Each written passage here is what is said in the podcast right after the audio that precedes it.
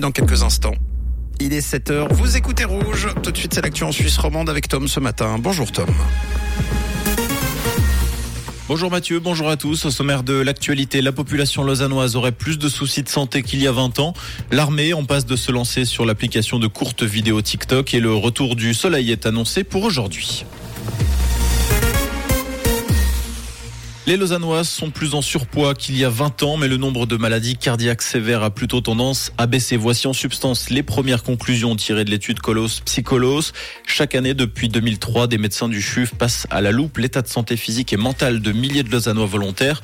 Concrètement, les personnes âgées de 60 ans en 2023 souffrent davantage de diabète, d'hypertension et de surpoids que les personnes qui avaient 60 ans en 2003. Enfin, les maladies cardiaques sévères sont en baisse, preuve d'un système de santé efficace avec une meilleure prévention et une prise en charge adaptée. Malgré des soupçons d'espionnage, l'armée suisse veut se lancer sur TikTok. L'information émane de la RTS qui a repéré une offre d'emploi proposant le recrutement d'une personne prête à s'engager activement dans le domaine des médias sociaux. TikTok étant le prochain objectif, décrit l'annonce. Par ce canal, l'armée souhaiterait attirer le jeune public.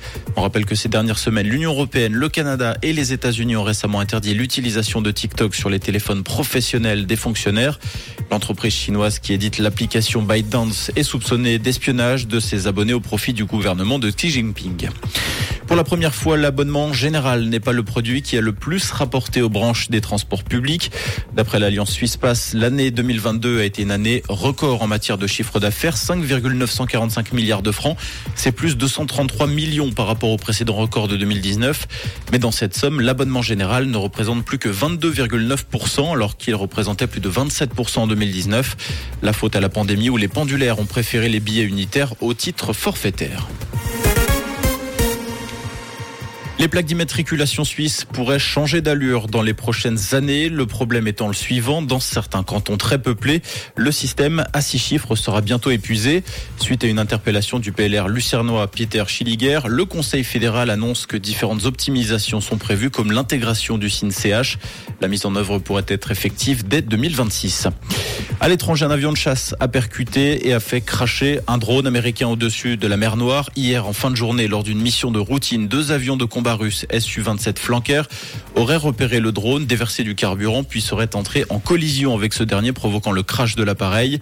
Washington a aussitôt dénoncé un acte irréfléchi des Russes et a recommandé aux pilotes russes de mener leurs opérations de manière professionnelle et en sécurité.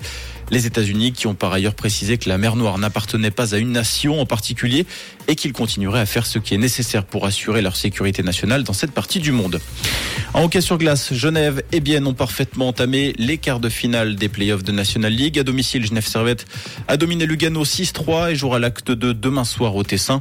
Dans l'autre match de la soirée, Bienne a fait la différence face à Berne 3-0.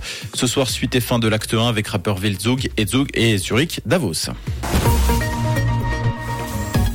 Et pour ce mercredi, quelques nuages en matinée, puis le passage à un temps euh, ensoleillé au fil des heures. Pour vos températures, elles sont en baisse. On compte actuellement moins 1 à Bro et à Gruyère et 3 degrés à Podé et à Prilly, avec un ciel de plus en plus voilé hein, dès la mi-journée et toujours euh, pas mal de vent sur la région. Un très bon mercredi et belle matinée à l'écoute de Rouge.